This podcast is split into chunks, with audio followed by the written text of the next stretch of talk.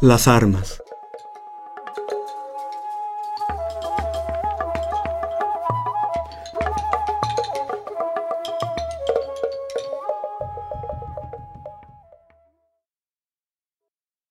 A nadie que sea normal le gusta que le peguen.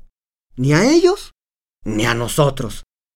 Por nacimiento, todos somos libres. Por eso la libertad no se pelea. Y ni a ellos ni a nosotros nos gusta que llegue alguien que cree tener derecho sobre la libertad.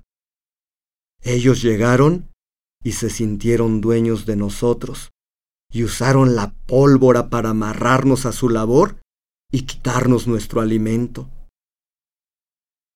Tiempo atrás, un hombre había llorado por miedo, y fue valiente al reconocer sus sentimientos y aceptar el pequeño lugar y la pequeña misión que el Hacedor de todas las cosas le había puesto en su persona.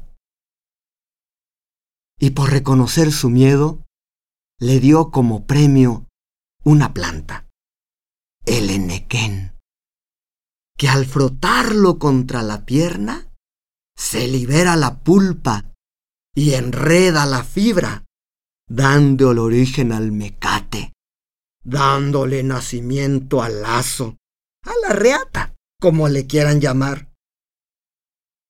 Aquel hombre dejó su planta para que se multiplicara en la tierra y le fue enseñando a todo aquel que quería aprender cómo se tramaba para hacer una hamaca, para hacer una red, para hacer una liana y amarrar dos troncos y hacerse una choza.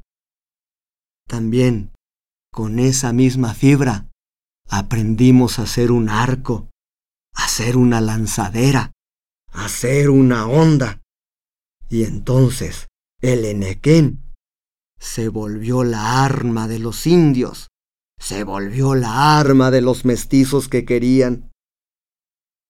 Muchos aprendimos a hacer los lazos, a hacer las amarras, las uniones, y con eso, con eso nos defendimos. La lucha fue la pólvora contra las armas de Enequén.